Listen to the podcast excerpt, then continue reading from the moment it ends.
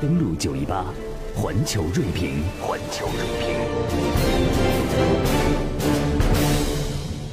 整个欧洲正在面临深刻的变革，这个深刻的变革呢，还反映在目前英国的脱欧的事务上。有消息表示，英国多名部长为二次脱欧公投做准备，英国政府出来辟谣。那关注英国脱欧的几个问题：脱欧是否意味着欧洲一体化的失败呢？英国脱欧从长远来看，是否会对它的国际地位影响很大呢？接下来我们来做一个了解。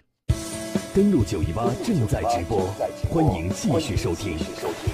家里车上搜索 FM 九十一点八，手机客户端收听，下载蜻蜓 FM，找到郑州私家车广播。当地时间周一，也就是十七号，英国首相特蕾莎梅将会赶赴英国国会进行演讲，对再次举行脱欧公投表示反对，并且强调二次公投必将会失信于民，会对政坛造成无法弥补的伤害。目前距离英国正式脱欧还剩下不到四个月的时间，再次举行公投将会使得英国无协议脱欧的风险会升高。而部分英国企业认为，这样的结果对于英国这个世界第五大经济体来说，无异于一场灾难。那么，根据特蕾莎梅事先公布的演讲内容的节选，他会向国会议员来呼吁：我们不应该因为二次公投而失信于英国人民。那么日前呢，曾经在一九九七年到二零零七年担任英国首相长达十年之久的。布莱尔发出呼吁：如果特蕾莎梅的方案和所有的备选方案都行不通，议员们应该支持新的脱欧公投。他还说呢，新的脱欧公投是民主的。而英国知名的政治观察家克里斯梅森表示，特蕾莎梅呢对于前工党首相布莱尔的批评引人注目，表现出了他的愤怒。特蕾莎梅呢十六号就指责布莱尔呼吁举行新的脱欧公投，称他破坏了英国脱欧谈判。特蕾莎梅说呢，布莱尔的言论。是对他曾经担任职位的侮辱，并且主张国会议员们不能够通过举行新的投票来放弃履行英国的脱欧的责任。我们再来回顾一下，英国的这次脱欧公投是在二零一六年的时候全民公投通过的。那么当时呢，有分析说呢，这是政府的有意为之，或者说呢，政府被民众绑架，有这样的结果。芝加哥大学欧洲史的硕士徐小飞是这样分析的。他说，二零一六年的脱欧公投最终通过呢，是政党和民众相互绑架的结果。英国的民众，尤其是英国的下层阶级，对于欧盟在进入新的世纪之后的数次东扩，本来就心存不满。而在东扩之后，诸如波兰、罗马尼亚、保加利亚等许多东欧前共产国家的年轻廉价劳动力。纷纷来到了英国，开创新的生活，与英国自身的底层阶级形成直接的竞争关系，这也加深了整个英国社会对于这些欠发达的欧盟国家的歧视。所以，在这个背景下呢，英国社会中出现了对于2007年底签订的被誉为欧盟宪法的里斯本条约的质疑的声音。在这个背景下，保守党内部出现了寻求脱欧公投的声音，而鼓吹脱离欧盟的英国独立党在2014年的欧洲议会选举当中。获胜，得票率在英国排位第一，成为了刺激保守党在二零一五年议会选举前抛出公投政纲的最主要的因素。保守党当时呢，可能本只打算用脱欧公投这个噱头来吸引选票，同时增加从欧盟要到更多好处的一些谈判的筹码。这是当时保守党的一个想法，一个是吸引对于自己的支持，另外一个是增加同其他国家谈判的时候一个谈判的筹码。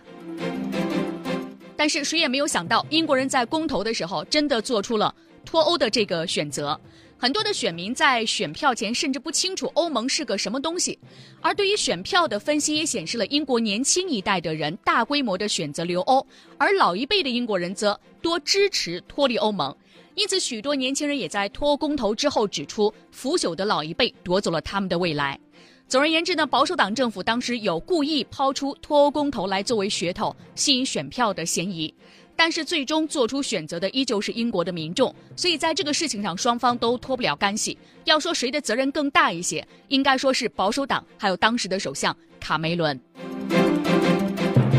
所以我们来回顾了一下，二零一六年英国脱欧背后呢，究竟是谁促成了这样的一个结果？再回到二零一八年的十二月十七号，英国首相特蕾莎梅将会对议会呢发表一个公开的演讲。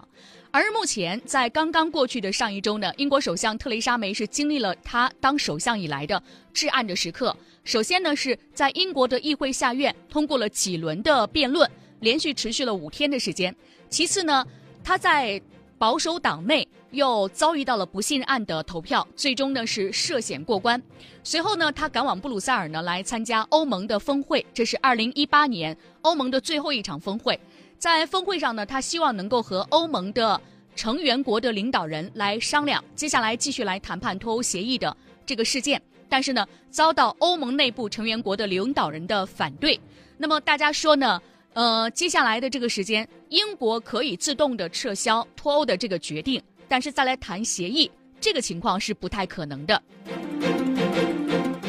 随着英国首相特蕾莎梅的脱欧计划进入到绝境，原本被视为天方夜谭的第二次的脱欧公投计划，引发了越来越多的关注。特蕾莎梅的副手、内阁办公厅的部长利丁顿已经同反对党议员进行了会谈，试图举行二次公投来建立一个跨党派的共识。而以利丁顿为首，包括财长哈蒙德、就业和退休保障部长拉德、司法部长高克和商务部长克拉克的内阁成员认为，二次公投或许是解决当前议会僵局的唯一方法。而特蕾莎梅的幕僚长巴威尔也认为，特蕾莎梅的脱欧协议无望获得议会的支持，举行第二次公投是一个唯一的出路。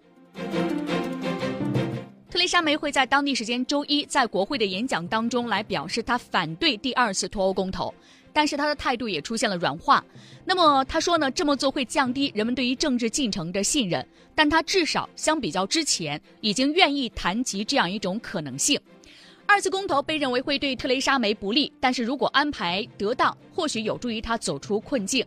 因为二次公投呢可以分两段进行，选民的先在脱欧或留欧之间二选一，之后呢就是否要按照特蕾莎梅的计划或无协议脱欧进行投票。那届时呢，特蕾莎梅的脱欧协议可能会被视为一个较可接受的妥协方案，所以英国脱欧呢又走到了一个非常敏感的时间节点，各种可能性是纷至沓来，究竟哪一种结果是最后的结果呢？这个答案也会很快的揭晓。前呢，其实对于很多的受众来说，大家都特别关心两个问题。那么，英国脱欧从长远来看，是否会对它的国际地位带来一个很大的影响呢？其实呢，从长远来看，脱欧到底能够多大的影响英国的国际地位，是一个未知数。但是，首先需要明确一点是，英国现在的国际地位是处于英国的历史低点上的。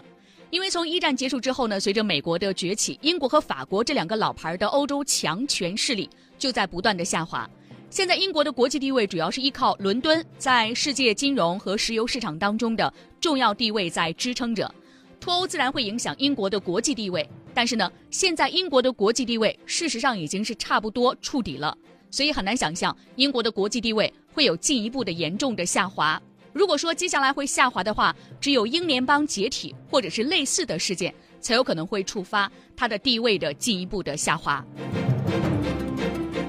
那么，此外，英国脱欧之后呢，对于整个欧洲一体化会带来一个什么样的影响呢？其实，英国呢从来就不是一个全心全意支持欧洲一体化进程的国家。法国总统戴高乐在上世纪的六十年代曾经两次一票否决英国的入会申请，为什么呢？因为他当时认为啊，英国一有自己广阔的英联邦市场，二与美国之间有着特殊的关系，所以根本不会全力支持欧洲一体化的发展。从某种角度上来说，英国的脱欧为支持欧洲一体化提供了新的转机。所以现在欧洲大陆上的国家终于可以摆脱英国，安心的坐下来讨论欧盟面临的种种问题。所以从这一点来说呢，英国脱欧对于整个欧洲一体化的进程来说，可以说是一个新的转机，或者说是一个新的契机。